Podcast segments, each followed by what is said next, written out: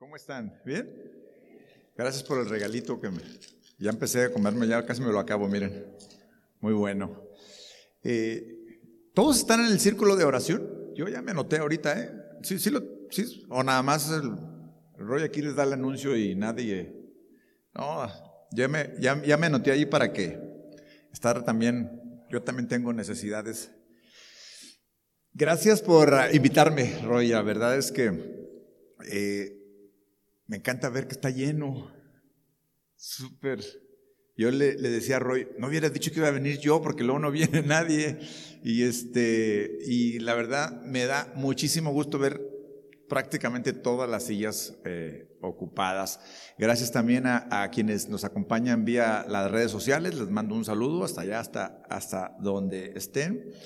Eh, es viernes en la tarde, noche ya, sé que muchos vienen de su trabajo, vienen cansados de la jornada de, hoy, pero también cansados de la semana. Estamos este, prácticamente, algunos no solamente vienen cansados del trabajo, algunos probablemente también traigan algunas cargas propias de las luchas de todos los días.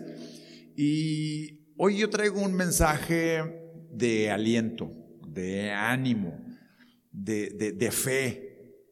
Cuando estaba eh, preparando el, el, mensaje, yo le pedía a Dios que, que, que, me mostrara, que me mostrara qué es lo que, lo que realmente todos necesitamos, pero principalmente, pues a quien hoy me estoy dirigiendo a ustedes como, jóvenes adultos de, nuestra congregación.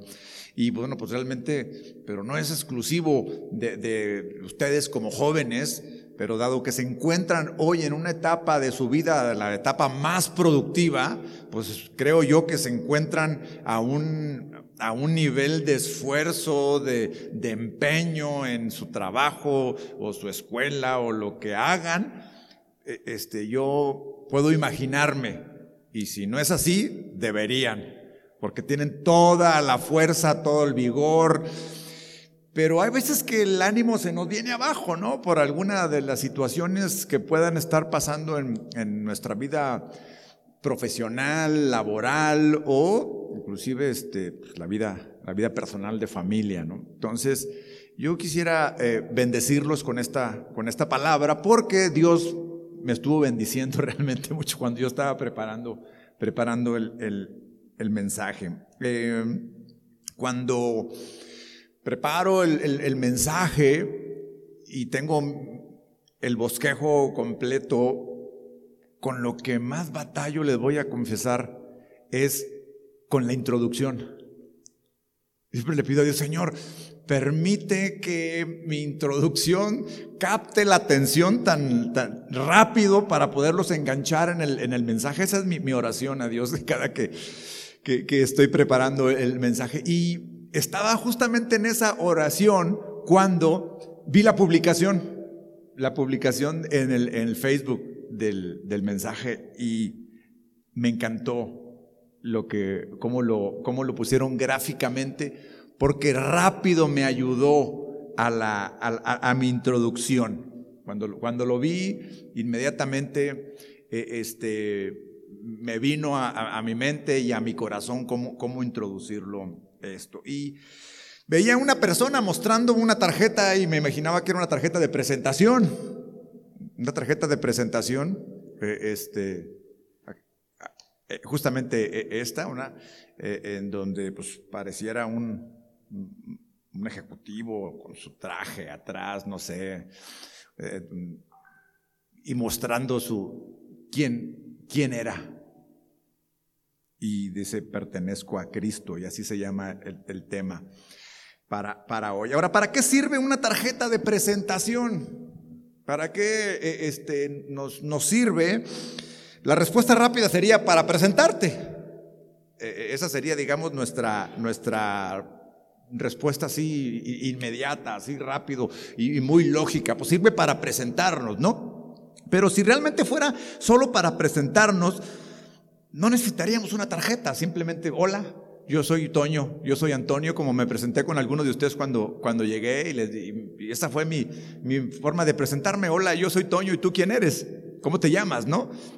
Como una forma de entrar rápido en una conversación y, este, y, entrar en una, en una relación, digamos, de alguna forma, aunque en, este, en ese momento es una relación, pues, pasajera probablemente, pero así se inician las grandes relaciones con una presentación, ¿no? Pero entonces si fuera simplemente para presentarnos no fuera necesaria una tarjeta, pero la intención real de una tarjeta de presentación va más allá de decir mi nombre. No necesito para decir mi nombre. Tiene otras intenciones esa tarjeta de presentación porque por lo regular esas tarjetas de presentación eh, dicen además soy gerente, soy director, soy ingeniero, soy doctor, soy carpintero, soy plomero, me han dejado en, casa, este, no sé si les ha pasado a ustedes, de repente una tarjetita en la puerta, servicios de plomería, su nombre y, a, lo, que se dedica. Entonces, va más allá de, saber el, nombre de, la persona que porta esa, tarjeta. Pero además eh, de mostrar la posición que tengo o, el oficio que desempeño, la profesión, eh, también muestra a quién represento, a la compañía que represento. No sé si ustedes, eh, lo que ustedes se, dediquen, usen tarjetas de presentación ustedes o, alguien más, eh, sus jefes o sus clientes o lo que sea, pero una tarjeta de presentación es muy importante para que te identifiquen te recuerden y te localicen. si la tarjeta nada más dice tu nombre, pero no tiene tu teléfono, o no dice para qué, este, qué haces o quién eres en, general, eh, eh, pues no sirve de, mucho porque para qué te van a buscar después o, dónde, te van a, dónde te van a localizar. En mi experiencia profesional, que fue de más de 30 años en una sola empresa, en una sola empresa trabajé más de 30 años y este, era una empresa de mucho prestigio, una empresa líder a nivel mundial en el ramo al que se, al que se dedicaba.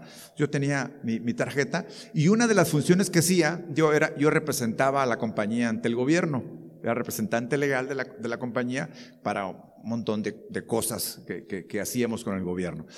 Y cada que yo me presentaba una dependencia de gobierno para, para, hacer algún trámite o para hacer algo, mostraba mi tarjeta donde decía mi nombre, mi posición, la compañía que representaba y traía un, un poder notarial en el cual ese poder decía qué facultades tenía para representar a la empresa y hasta dónde yo podía eh, de alguna forma eh, este, comprometer a la, a la empresa. Y créanme, compañías como estas invierten muchísimo dinero, muchísimo dinero en capacitar a sus empleados para que sus empleados estén muy orgullosos de la compañía que representan, para que se pongan la camiseta y permanezcan 30 años ahí. Entonces ustedes se pueden imaginar el nivel de, pues, de compromiso, el nivel de, de, orgullo que sienten o que sentimos, bueno, yo sentía yo porque ya no trabajo ahí, este, representar una compañía como esa, porque una compañía de ese prestigio, créanme que cada que me presentaba ante una dependencia, el nombre mío no era el que pesaba, el que pesaba era el de la compañía que yo representaba y me abría muchísimas, muchísimas puertas. Para, ¿por, qué les cuento, ¿Por qué les cuento esto para ejemplificar, para ejemplificar eh, lo que quiero compartirles hoy, que tiene que ver justamente con con nuestra identidad, eh, de más allá de, de quién soy, es a quién pertenezco. ¿Y qué significa que pertenezca a Cristo? ¿Y cómo es que llegué a pertenecer a, Cristo? Entonces esto se me hizo a mí eh, maravilloso el ejemplo que estaba ahí, porque encaja perfectamente en lo que hoy quiero compartir con ustedes, en lo que es pertenecer a Cristo. Y me surgió la pregunta, inmediatamente me surgió la, pregunta, ¿por qué los cristianos no nos presentamos con una tarjeta que diga, soy Antonio Espinosa y pertenezco a Cristo. ¿Qué me falta para, para hacer eso? para que esta sea mi, mi presentación? ¿O qué necesidad hay de que yo me presente así? Y a lo largo de lo que voy a ir compartiendo con ustedes, vamos a ir desarrollando lo que esto significa. Pertenecer a, yo les decía que este era un, mensaje de aliento, de fe, porque pertenecer a Dios, pertenecer a Cristo, hoy ahorita se van a dar cuenta que es una, una gran, gran bendición, una gran, gran ventaja. Hay muchos, pero muchísimos beneficios para nosotros pertenecer a Cristo. Y, me ponía yo a pensar justamente cuando yo me, presentaba ante eh, las autoridades o ante cualquier cliente y yo ostentaba decirles a qué compañía pertenecía. Y, me sentía tan orgulloso de estar en esa compañía y, además me sentía tan bien que se me abrieran muchas puertas por, bueno, en el caso de pertenecer a Cristo, es todavía mejor. Porque todas esas puertas que se nos abren, porque todas esas ventajas que obtenemos de ser, de pertenecer a Cristo, son en el ámbito espiritual principalmente. Y lo demás es añadidura. Lo demás se añade, todas las puertas y todos los beneficios y todo lo que podamos tener en este mundo y en esta tierra que es pasajero, eso es de más. Pero la gran bendición de pertenecer a Cristo lo encontramos en, su palabra. Entonces la pregunta sería, entonces voy a cambiar la pregunta esta que les decía, eh, ¿qué hacemos nosotros para presentarnos ante los demás como cristianos? Obviamente no presentamos una tarjeta porque, bueno, para empezar las tarjetas creo que ya ni se usan. Ya, ni se usan, están en desuso, pero hay muchos otros medios con los cuales nos presentamos. Déjenme decirles que sí estoy un poco eh, anticuado. Hoy, por primera vez, cuando estaba yo aquí, eh, yo inclusive, hasta el último momento antes de subir, estoy ahí parado y estoy pidiéndole a Dios que me, que me ilumine de cómo compartir con ustedes, porque seguramente la gran mayoría de ustedes están diciendo, tarjeta de presentación. ¿Qué es eso? ¿Verdad? Pero aunque sí las conocen, pero pues ustedes no usan, probablemente ya no usan tarjetas de presentación. Y le decía, bueno, entonces, ¿cómo pueden ellos presentarse? Y se me vino así a la mente rápido algo que usé por primera vez. Se van a reír, pero hoy lo acabo de usar por primera vez. Mi estado de WhatsApp. Nunca había puesto una historia en mi vida. O sea, creo que nunca pero hoy dije, ah, en mi estado. Y dije, hasta estuve investigando a ver cómo ponerle el, estado para ver. Porque seguramente eso sí lo saben. Seguramente cada día cambian su estado, ¿o no? ¿No? Veo algunas listas. ¿Por qué? Porque es el, el, digamos, el, el de lo de hoy, lo actual, o, tu estado en, Facebook, o tu estado en Instagram, no sé, cualquiera de las redes sociales que hay. Ahí es una magnífica oportunidad también para mostrar al mundo que pertenezco a Cristo, que soy de Cristo, que soy de Dios. Ahora, todos los cristianos, todos, absolutamente todos, somos llamados a representar a Cristo en este mundo. O sea, esa, es, una, esa es una responsabilidad que todos tenemos.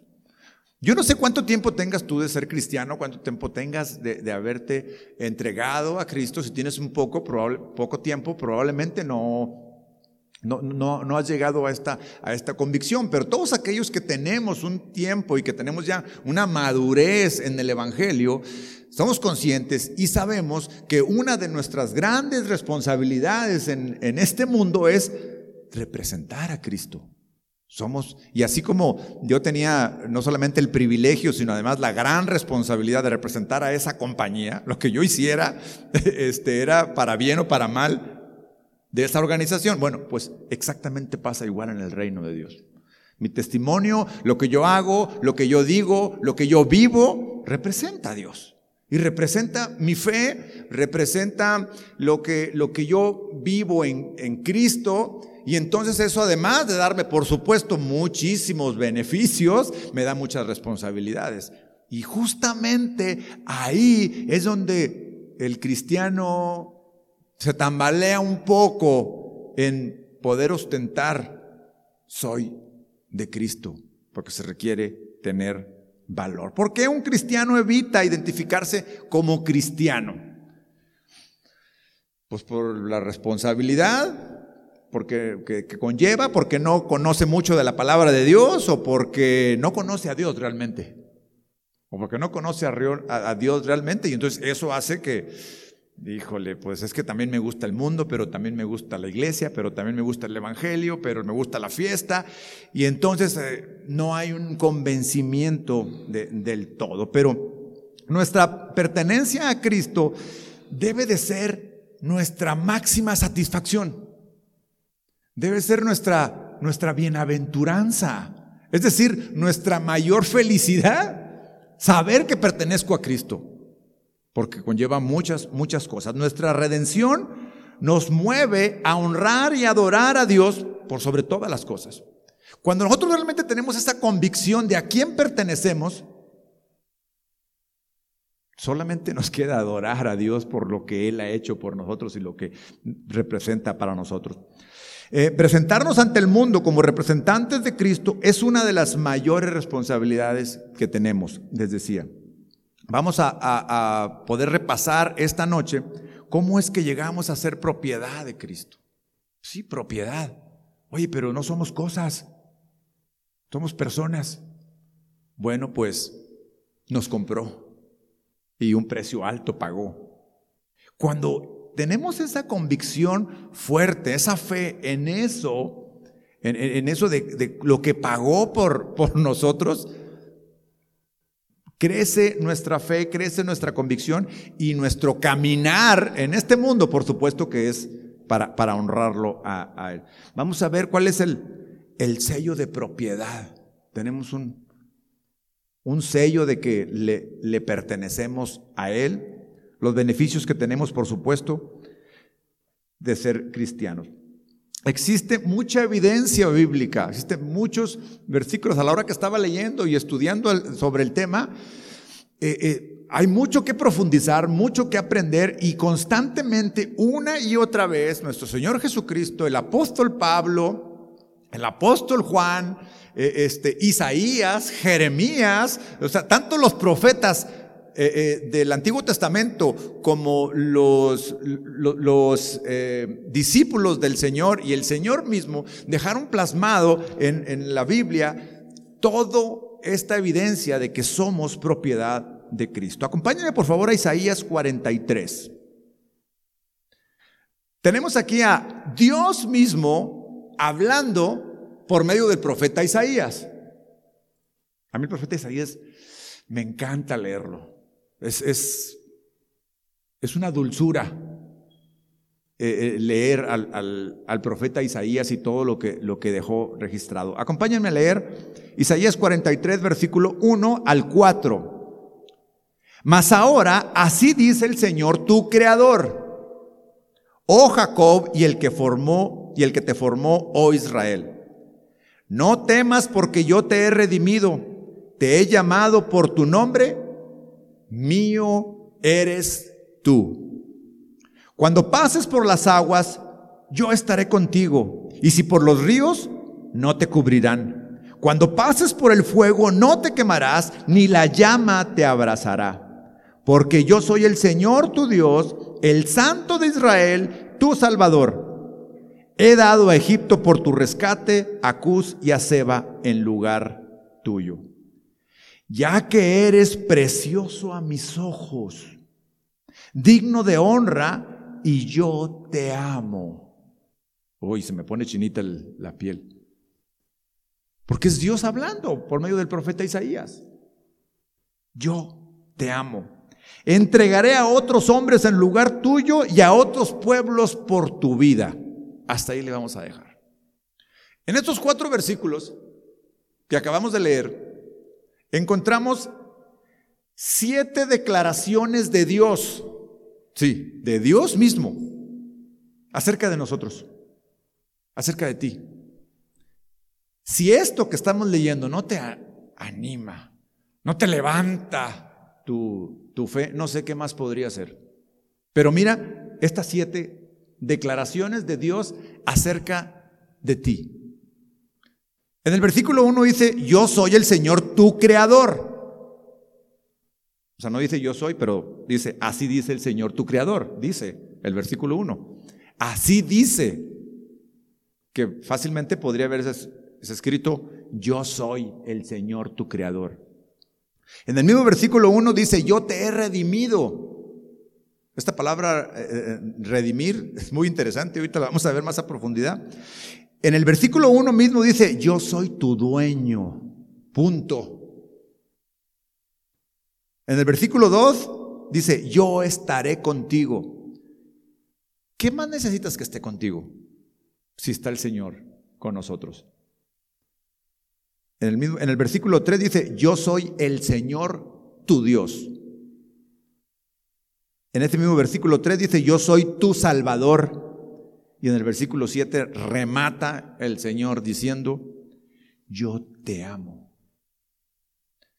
Todas estas declaraciones en la primera persona del singular. Dios mismo. ¿No? ¿No crees que esto es realmente para levantar el ánimo a cualquiera en la circunstancia en la que te encuentres? ¿Sabes una cosa? Necesitas creerlo.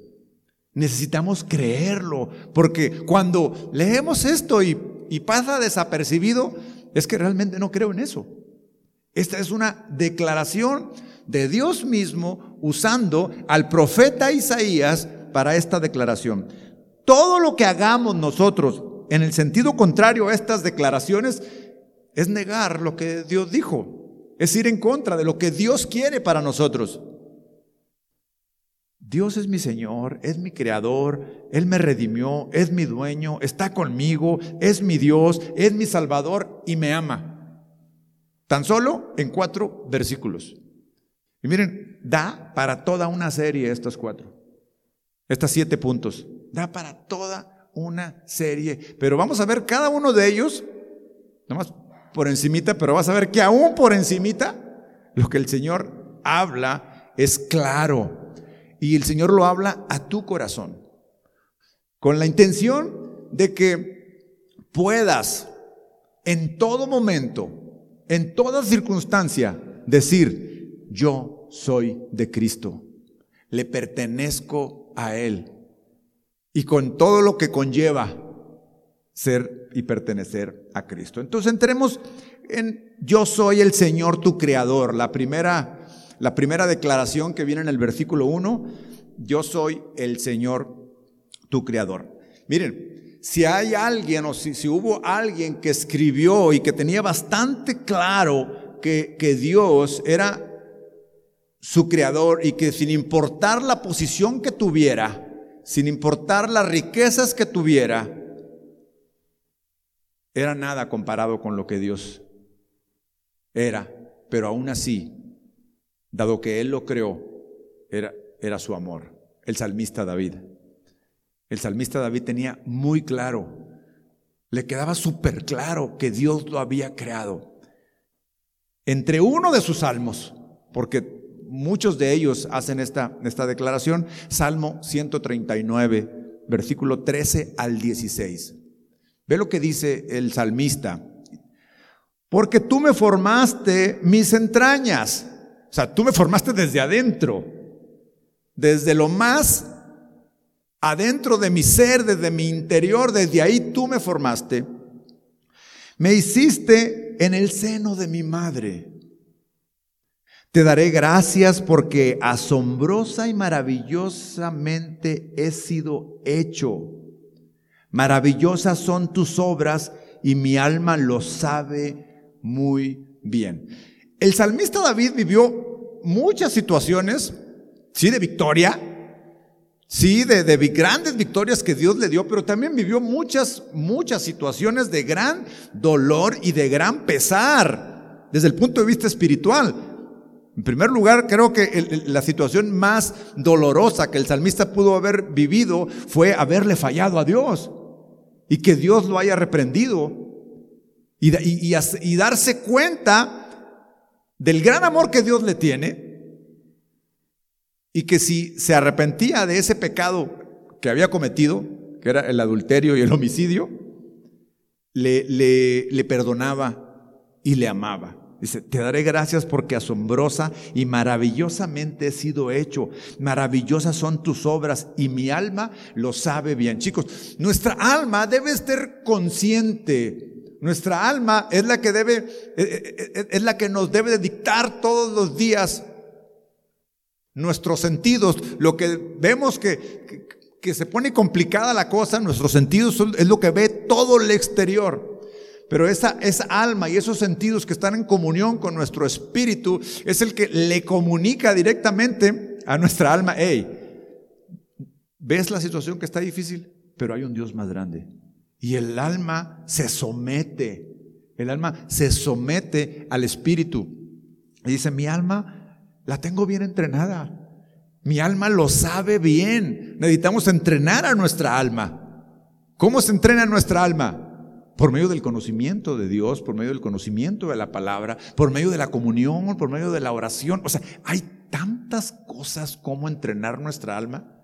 O sea, hay tantas herramientas que Dios nos, nos da que si nosotros como cristianos pasamos más tiempo decaídos, tristes, desanimados. Si, si hay más de eso en nosotros, oigan, nuestra alma no está entrenada, ¿eh?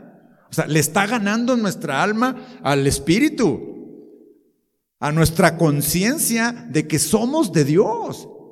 Y es un momento de autoevaluarnos. Es, oye, es que yo me la paso triste, me, me, la paso desanimado, este, no le veo sentido, vengo, pero pues no hay tanto gusto por esto.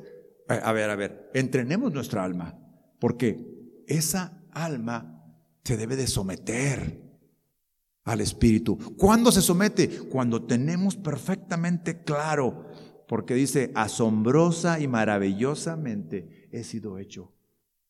Versículo 15, no estaba oculto de ti mi cuerpo cuando en secreto fui formado y entretejido en las profundidades de la tierra.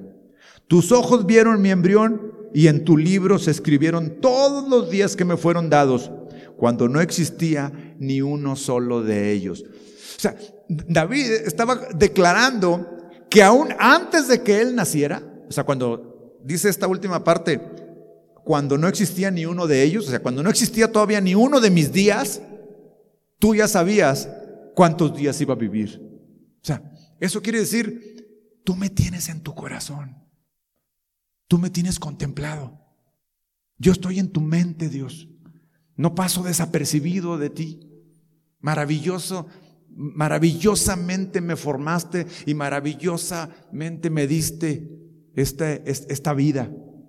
Muchachos, esto es pura palabra de ánimo, pura palabra de fe, porque justamente esto es lo que dobla el alma, lo que dobla la carne cuando es más fuerte lo que dice la palabra, la palabra de Dios.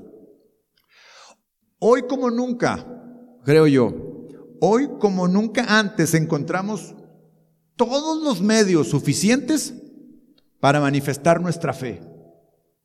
En todas las redes sociales, en todos los, medios que se, que, se utilicen, ahí podemos manifestar nuestra fe. Porque esta es, es parte de, la importancia de cuando nosotros, fíjense, cuando nosotros tenemos bien entrenada nuestra alma, por medio del conocimiento de la palabra, por medio del conocimiento de todo lo que tenemos a nuestro alcance, porque es, es, todo en donde nos desarrollamos y muchas de las formas de las que nos desarrollamos hoy es por medio de redes sociales, por ejemplo, por medio de medios electrónicos, eh, por ejemplo. Ahora, ¿cómo es que ahí testificamos? ¿Cómo es que manifestamos ahí como lo hacía el rey David que decía, es que estoy maravillado? Y, cuando él se sentía maravillado, lo plasmaba y lo escribía en un salmo. Ese era el medio que él tenía de manifestar la grandeza de Dios y cómo él se sentía de esa grandeza. Y así lo declaraba a todos los demás. Tanto que hoy en nuestros días tenemos esos salmos que fueron escritos ¿cuántos años atrás? Muchos años atrás. Ahora, vengamos a nuestra vida. Él lo hacía así. Él lo plasmaba en un salmo. ¿Cómo plasmamos nosotros y cómo dejamos claro que Él es mi creador? ¿Cómo dejamos manifiesto lo que pienso de que Él sea mi creador? Ahorita que puse la, eh, la, historia, ahí dije, a ver, ¿qué le voy a poner? ¿Qué quiero que los demás vean? Pues puedo poner una foto, puedo poner un video, puedo poner... Y le puse, Dios es mi creador, Jesucristo mi salvador. ¿Qué estoy haciendo? Estoy declarando lo estoy publicando. Quiero que vean, quiero que sepan quién, quién soy, quiero que sepan qué pienso. Muchachos, tenemos toda la oportunidad y todos los medios para declarar al mundo que pertenecemos, que pertenecemos a Cristo, que pertenecemos a Dios. Lo hizo el salmista, lo dejó plasmado y siglos después, hoy lo tenemos y hoy lo leemos y él lo sigue declarando, tú eres mi creador. Tienes una magnífica oportunidad de manifestar en las redes sociales ¿Qué piensas? O fijar tu postura acerca del aborto, acerca de las preferencias sexuales, acerca de la diversidad de género, acerca de la existencia de Dios. Si te, si te fijas, son puros temas de actualidad que los cristianos le sacan la vuelta en fijar su postura. ¿Por qué? No te estoy diciendo que entres en debate, no te estoy diciendo que te pelees por redes sociales, no es eso. Estoy diciendo Fija tu postura. Fija tu postura. Buenos que somos para darle un like o para compartir un meme. Algo chistoso, algo divertido. Pero esto nos compromete. ¿A qué nos compromete? A identificarnos con Cristo. Este soy yo. Soy pro vida. ¿Por qué? Porque la vida es de Dios. Soy pro matrimonio heterosexual porque Dios lo estableció. Y yo nunca entro en debate con cosas, poco entro a las redes sociales además, pero no se trata de eso, simplemente decir lo que el salmista decía. Muchos lo podrían estar tachando de loco de todo lo que estaba diciendo. ¿Qué traes tú, salmista? ¿Qué traes tú, David? Tú eres el rey, como, como, como, como lo dijo su esposa cuando lo vio que entró danzando. ¿Por qué te rebajas a eso?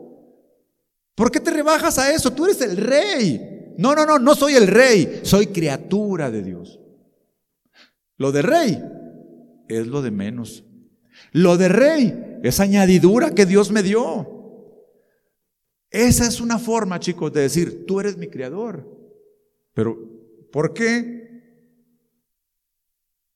¿Qué es lo que impide? Pues muchas veces temor. No es popular eso. Ser cristiano no es popular. Nada es popular del, cristianismo.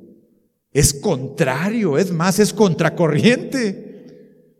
Si estamos, si, estamos decididos a seguir a Cristo, tenemos que ser conscientes que es contracorriente en tu escuela, en tu trabajo, hasta con tu familia. Contracorriente. Y eso trae aflicción. Eso trae dificultad. Pero cuando nos atrevemos, muchachos, cuando nos atrevemos a mostrar el sello de propiedad, Dios hace milagros y Dios hace maravillas y Dios no nos avergüenza. Porque Él no se avergonzó de nosotros. Tengo que avanzar porque me puedo quedar aquí toda la noche con este tema. Lo siguiente que declaración que hizo fue yo te he redimido. Y esta es realmente una de las, de las palabras que, me gustó mucho cuando me metí a, a estudiar, porque en ella encontramos la forma en cómo es que Dios nos adquirió. Porque ahorita vimos que Él nos hizo, que Él nos formó. Pero entonces, ¿cómo es que nos compró si ya éramos de Él? Está bastante interesante este, este tema. Según la Real Academia de la Lengua Española, redimir significa rescatar o sacar de esclavitud al cautivo mediante un precio. O sea, pagar por alguien. Había un esclavo y, y quiero ir a liberarlo, pero lo quiero dejar libre.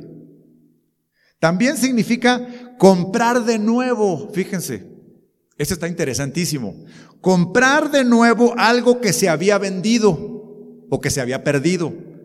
Se me perdió mi celular, alguien se lo encontró, fui y lo reclamé y me dijo, no, es mío, pero me interesa tanto lo que hay aquí que dije, ¿cuánto quieres por él?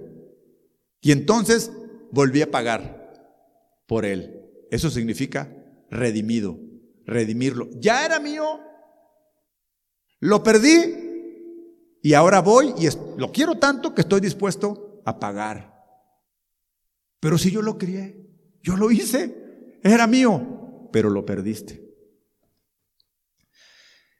Redimir dicho de quien cancela su derecho o de quien consigue la liberación. Dejar libre algo hipotecado empeñado o sujeto a otro gravamen, librar de una obligación o extinguirla y poner término a algún vejamen, dolor, penuria u otra adversidad molesta.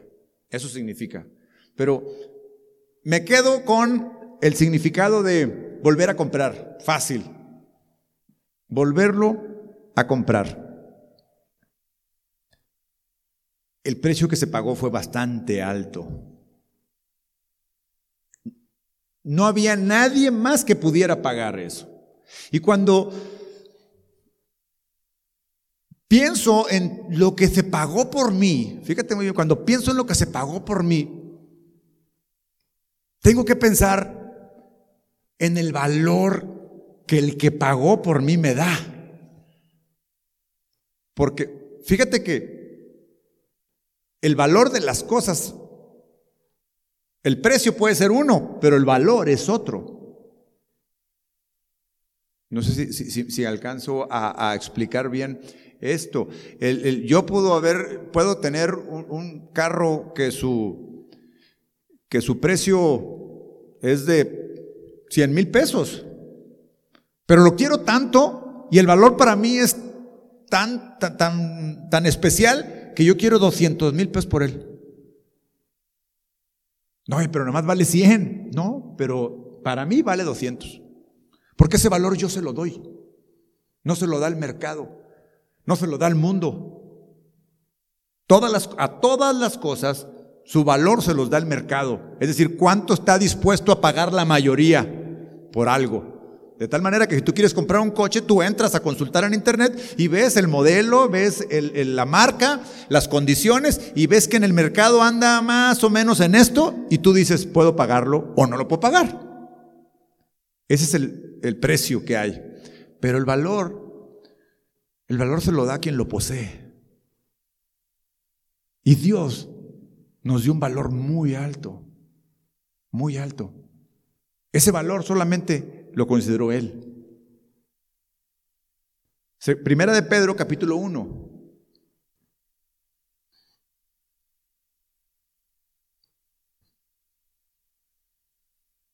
Versículo 18. Ustedes saben que no fueron redimidos de su vana manera de vivir, heredada de sus padres, con cosas perecederas como oro y plata sino con sangre preciosa como de un cordero sin mancha y sin, sin tacha y sin mancha, la sangre de Cristo. Pero Él estaba preparado desde antes de la fundación del mundo, pero se ha manifestado en estos últimos tiempos por amor a ustedes. Por medio de Él son creyentes en Dios, que lo resucitó de entre los muertos y le dio gloria, de manera que la fe y esperanza de ustedes sean de Dios. Es decir, somos de Dios, nos ha comprado, nos compró con, un precio muy alto, nadie tenía para pagar eso, solo Él, la sangre de su Hijo Jesucristo. Hermano, si esto no te da a ti valor, decir, oye, Dios me, me valora tanto que estuvo dispuesto a pagar un alto precio.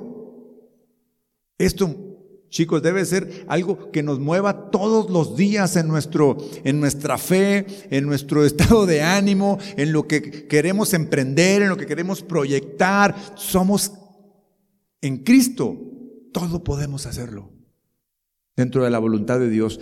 En Cristo, muchas veces nosotros mismos nos, nos devaluamos.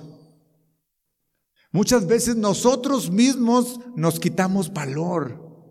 Cuando Dios te dice, vales mucho para mí, vales tanto que estuve dispuesto a pagar por ti y a pagar un precio muy, pero muy alto. ¿Cuándo nos devaluamos nosotros?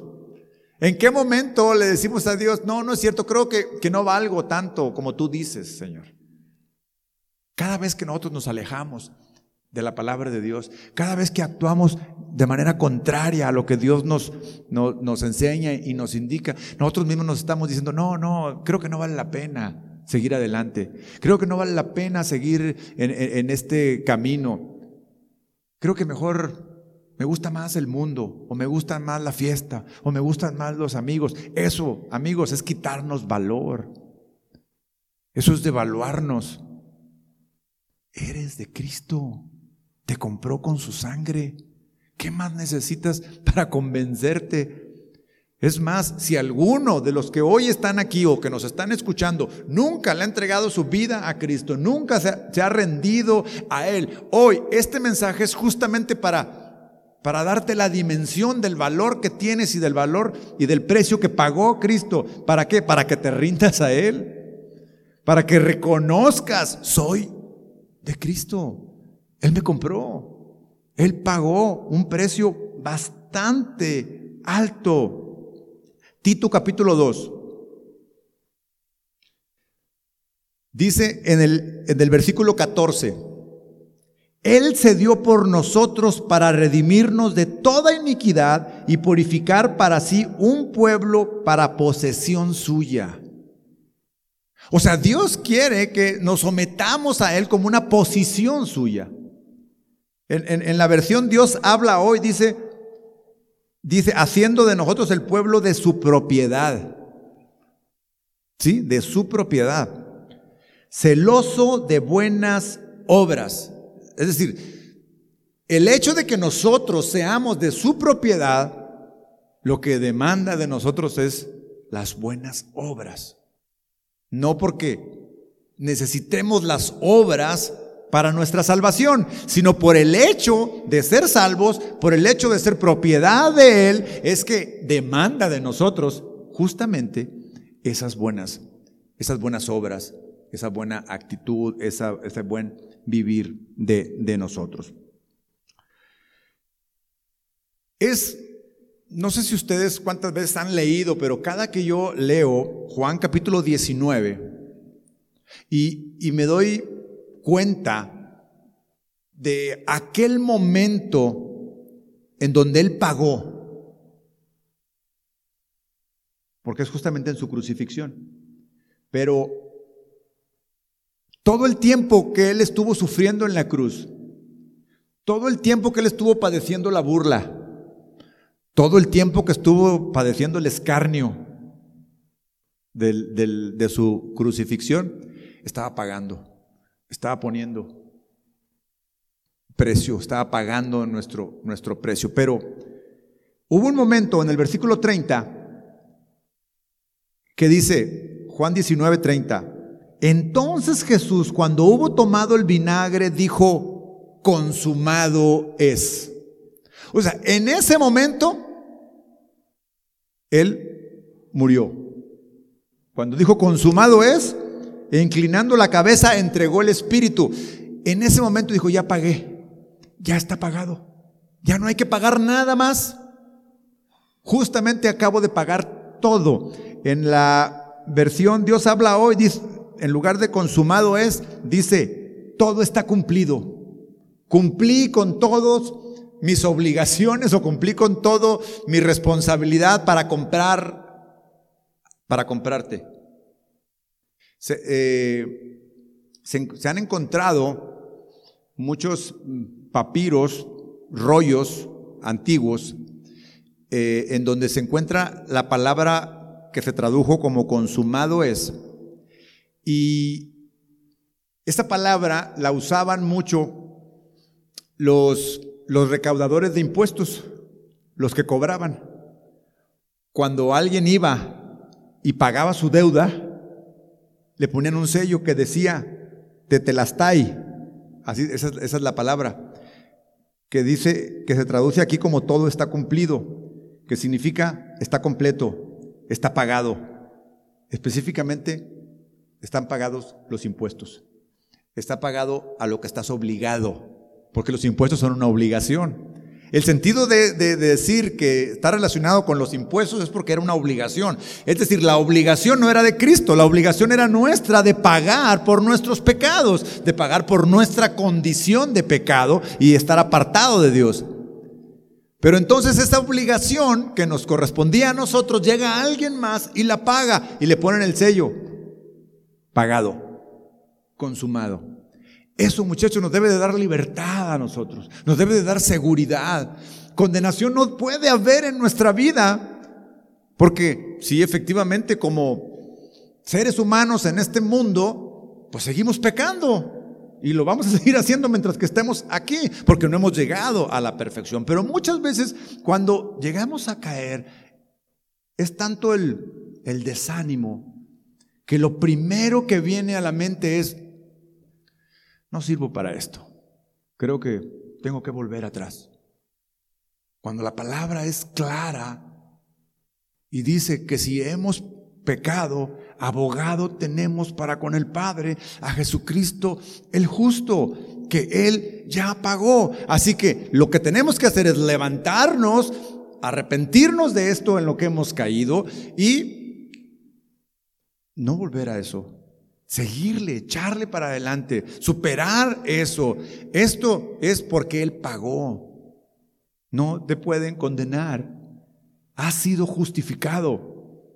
Ya no hay condenación para aquellos que estamos en Cristo, sino que hemos sido justificados. Eso sí, todos los días de nuestra vida en este peregrinar va a ser un luchar y luchar y luchar contra aquello que la carne nos quiere hacer, separarnos de Dios.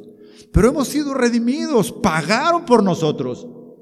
Así que no vamos a despreciar ese, ese valor que nos está dando nuestro Señor, que nos está dando Dios por medio de su sangre preciosa. Y después viene la declaración justamente que tiene que ver con el tema, yo soy tu dueño. Le dijo, yo soy tu dueño.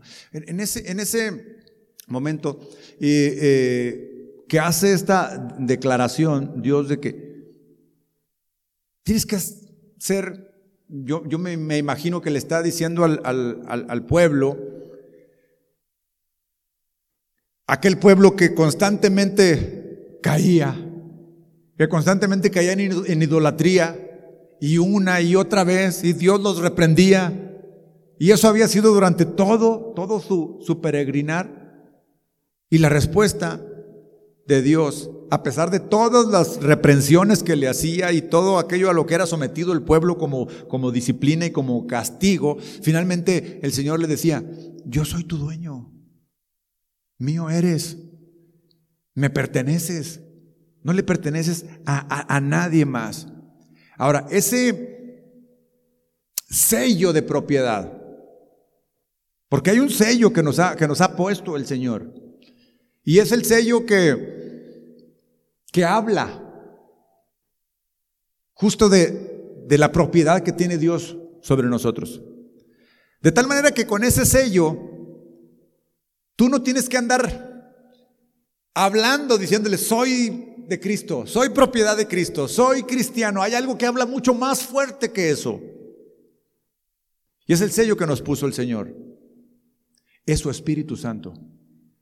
Porque su Espíritu Santo que mora en nosotros es el que nos guía, es el que nos lleva y es el que se manifiesta en nuestro actuar, en nuestro hablar, en nuestra conducta. Segunda de Corintios capítulo 1, por favor.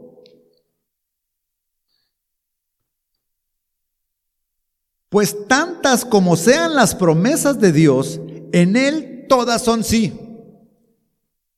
Para abrir boca. Todas las promesas de Dios en Él son sí. Por eso también por medio de Él es nuestro amén. Por eso nosotros decimos, amén, así sea. Para la gloria de Dios por medio de nosotros. Ahora bien, el que nos confirma con ustedes en Cristo y el que nos ungió es Dios, quien también nos selló y nos dio el Espíritu en nuestro corazón como garantía. El Espíritu de Dios es la garantía de que somos propiedad de Él. Porque el Espíritu de Dios es el que mora en nosotros. Cuando nosotros recibimos a Jesucristo como Señor y como Salvador, cuando aquella ocasión, no, no, no sé si tú recuerdas cuando sucedió eso, pero Seguramente fuiste guiado a, reconocer tus faltas, a reconocer tus pecados, pero también a reconocer que Jesucristo es el Salvador y a aceptar, someternos a su señorío. En ese momento, cuando nosotros creímos con fe, el Espíritu Santo de Dios vino a morar a tu corazón. No importa que no lo sientas, no importa. Si lo hiciste con fe, ahí está. Entonces, ¿qué tengo que hacer con el Espíritu Santo de Dios en mí? Comunión. Tener comunión con Él. Porque ahí está. Porque ahí está el Espíritu de Dios morando en ti, yendo a donde vayas, de un lugar a otro. Ahí va Dios contigo no caminemos como si no fuera con nosotros. Tenemos la gran oportunidad de en todo momento estar en comunión con Dios. En todo momento. Donde vayas caminando, en el camión, en tu auto, en tu trabajo, en todo momento. Esa, porque Dios es espíritu y está en todo lugar. Efesios capítulo 1, versículo 13.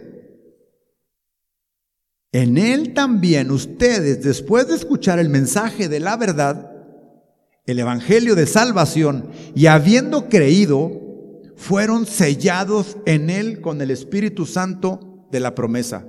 ¿Más claro? ¿Lo necesitan más claro que esto? Es perfectamente claro.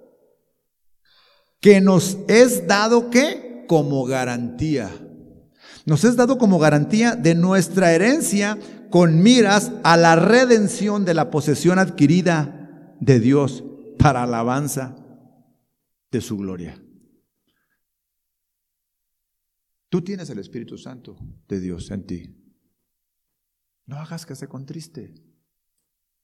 Ten comunión. Ten comunión con Él. ¿Cómo sé que estoy creciendo en esa relación con Dios? ¿Cómo sé que estoy creciendo en ese caminar con Dios? ¿De qué forma me puedo dar cuenta que estoy manifestando al mundo que soy propiedad de Cristo? Sin que tenga que decirlo. ¿Podemos testificar sin, sin hacer una tarjeta de presentación?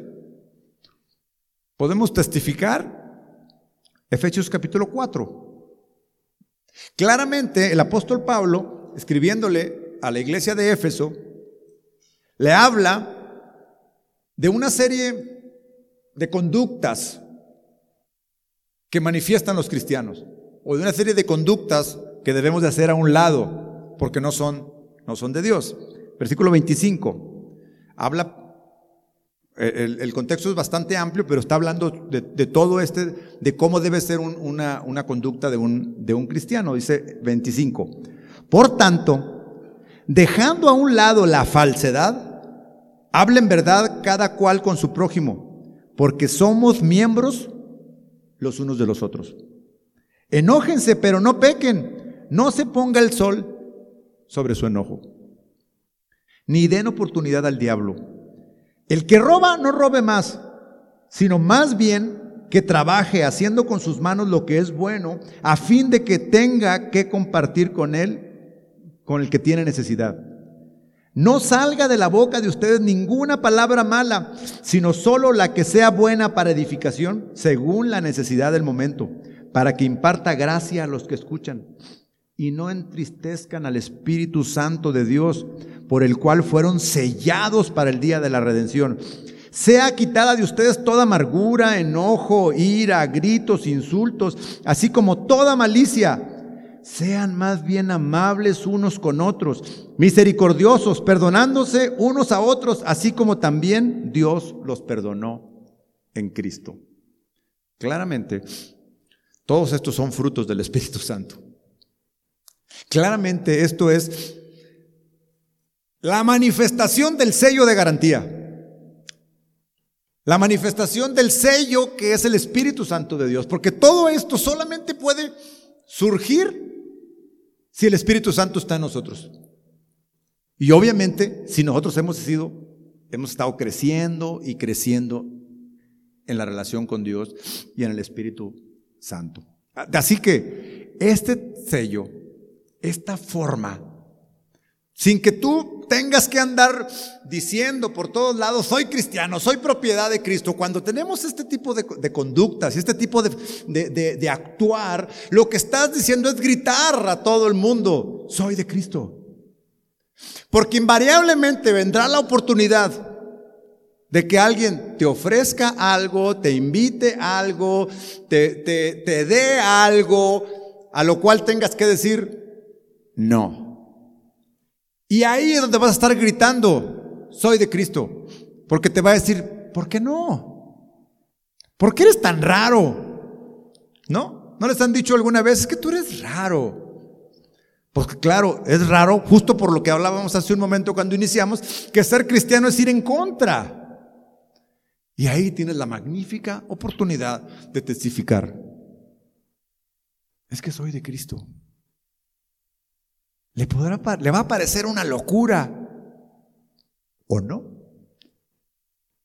Y entonces, ahí es cuando el Espíritu Santo pondrá las palabras que tienes que, que tienes que decir, las que tienes que hablar. ¿Para qué? Para mostrarle al mundo, soy de Cristo.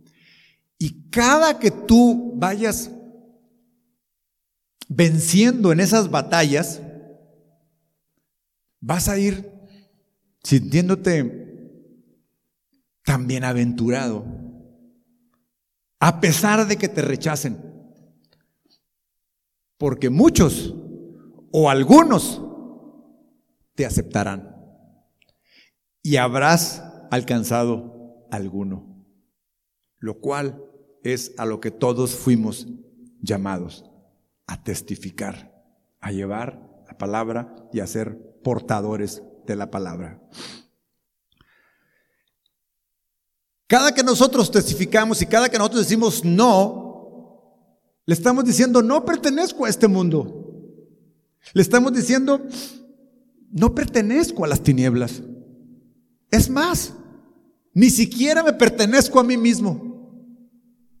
¿Por qué? Porque aunque desee eso que me ofreces, soy capaz de negarme.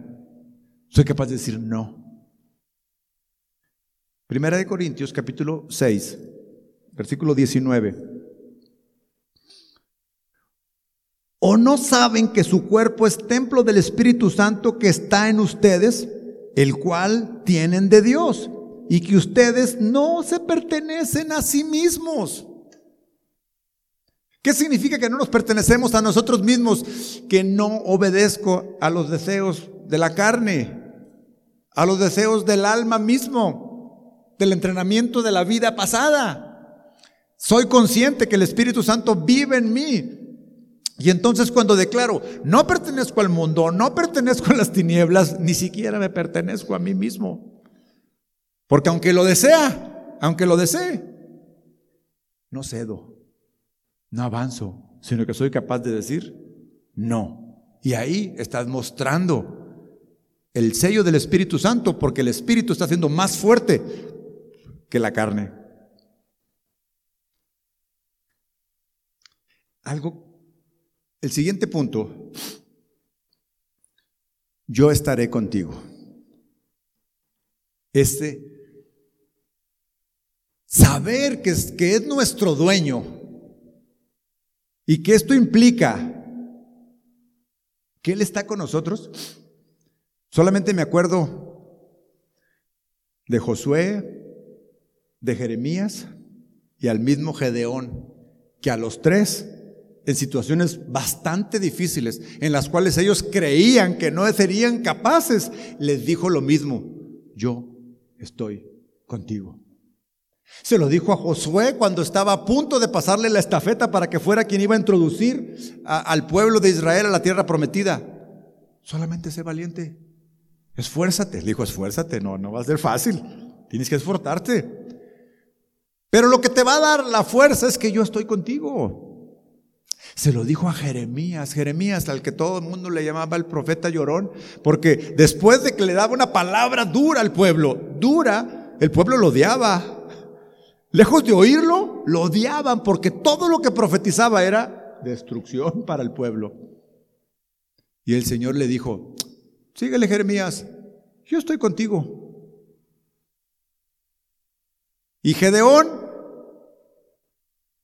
dijo, yo no soy capaz de vencer a los madianitas. Yo soy aquí, mira aquí estoy levantando la cosecha. Y le dijo, yo estaré contigo. Chicos, el hecho de que el Señor sea nuestro dueño, la promesa más grande y la mejor que podemos tener de parte de Él es cuando nos dice, estoy contigo, no temas, aunque estés triste, aunque la situación esté difícil, aunque la, situación familiar, laboral, profesional, tu vida espiritual, hey, aquí estoy contigo, no desmayes, Parece que la situación está difícil, parece, pero estoy contigo. Saldrás victorioso por el hecho de que estoy contigo. Así que no debe haber desánimo, no debe de haber decaimiento, sino por el contrario, levantémonos y tomemos nuevas fuerzas otra declaración fue, yo soy el Señor tu Dios, con, lo que, con todo lo que todo esto, esto representa. Constantemente el, profeta Jeremías recibía esta declaración de parte de Dios, yo soy tu Dios, porque tenía que levantarle el ánimo, porque frecuentemente se veía eh, oprimido, se sentía triste de que el pueblo lo rechazara de que todo lo que hablaba era para, para castigar al pueblo. Dice, es que alguna ocasión declaró él, mejor no hubiera nacido. Y dijo, yo soy tu Dios. Yo y tú serás mi pueblo, le dijo. Eso es uno de los grandes, grandes beneficios que tenemos, de que Él es nuestro Dios y todo lo que implica la grandeza de que sea, de que sea Dios y que nosotros seremos nuestro pueblo. La otra declaración que tiene que ver mucho con, con la parte de la redención es que dice, yo soy tu Salvador. Esto debe de ser algo que a nosotros nos dé mucha alegría, porque nos rescató de una manera vana de vivir, de una situación que nos llevaba a la, a la perdición. Porque esa redención no era nada más porque lo quiero comprar porque me gusta. Lo quiero comprar porque quiero que sea un trofeo más a mi vitrina. Lo quiero tener. No, sino que la razón por la cual nos quería comprar, nos quiso comprar, era porque nosotros mismos lo necesitábamos. Es decir, estábamos perdidos, estábamos en una vida que nos llevaba a la completa, a la completa perdición. Efesios capítulo 1, en el versículo 13, dice, gracias a Cristo, también ustedes que oyeron el mensaje de la verdad, la buena noticia de su salvación y abrazaron la fe, fueron sellados como propiedad de Dios con el Espíritu Santo que él había prometido. Entonces, esa salvación vino por una, o mejor dicho, esa salvación es una muy buena noticia para nosotros. Justamente lo que representa, lo que representa el Evangelio. Buena noticia. Y finalmente, ya les adelantaba cuando leíamos el texto, yo te amo. ¿Cuántos de ustedes hace mucho no escuchan un yo te amo de alguien? Piensa, ¿a poco no se oye y se siente padrísimo? Hemos devaluado tanto esas palabras que el mundo a todo dice, amo esto, amo aquello, ay, amo cómo te ríes, amo cómo te vistes, amo, amo, amo. El mundo ha devaluado esa palabra. Amo esto, amo aquello. Pero cuando alguien a quien tú aprecias, a quien tú valoras, te dice, yo te amo, se llena el pecho. Si tu padre o tu madre o tus hermanos o alguien que a quien tú estimas no te dice, por alguna razón, porque hemos sido muy mal enseñados, venimos de historias diferentes todos, algunas historias dolorosas, de falta de amor, de falta de cariño, o mejor dicho, de falta de manifestación del amor. Dios te dice, hoy yo te amo. Y con que Él nos diga que nos ama, es suficiente. Llénate de ese amor de Dios. Llénate, tómalo, abrázalo, consuélate con Él. No importa que nadie más de quien tú esperabas que te dijera te amo. Mira, es mucho mejor que Dios te diga, te amo. Porque este amor es verdadero. Porque este amor es genuino. No es falso. No te va a fallar. Y ha demostrado con su entrega. Ha demostrado con, con esta salvación, con esta redención, con este acompañamiento que nos, que nos hace. En esto se manifestó el amor de Dios, primera de Juan capítulo 4. En esto se manifestó el amor de Dios en nosotros, en que Dios ha enviado a su Hijo unigénito al mundo para que vivamos por medio de Él. En esto consiste el amor. No en que nosotros hayamos amado a Dios, sino en que Él nos amó a nosotros y envió a su Hijo como propiciación por nuestros pecados. Amados, si Dios así nos amó, también nosotros debemos amarnos unos a otros. ¿Qué vamos a hacer con ese amor de Dios? Pregúntate. ¿Has estado esperando que alguien de quien tú deseabas te dijera te amo o de quien esperabas que alguien te dijera te amo? Bueno, pues aquí tienes al más grande, a nuestro dueño, a nuestro Señor diciéndote te amo. ¿Y qué vamos a hacer? ¿Qué vamos a hacer con ese amor? Dice, que no nos quedemos con Él. ¿A quién le vas a decir, te amo? A Dios en primer lugar. Pero seguramente hay alguien a quien necesitas decirle te amo y manifestarle que realmente le amas. Porque te voy a decir una cosa, probablemente él o ella está esperando que le digas. Tenemos que aprender a decirnos te amo a la persona correcta, a la persona indicada, a la persona que le tenemos que decir, tu madre, tu padre, tu hermano, tu hermana, tu amiga del alma, tu amigo. Se vale, porque es la forma de poner el sello, de nuestra pertenencia en Dios. Porque eso que es tan difícil hacerlo, eso que es tan difícil manifestarlo, justamente es el amor de Dios que nos hace cambiar, que nos hace dar fruto. Y entonces algo que estábamos esperando que alguien hiciera por mí, yo lo voy a hacer por él, yo lo voy a hacer por ella, porque Dios lo hizo por mí. Cierra tus ojos.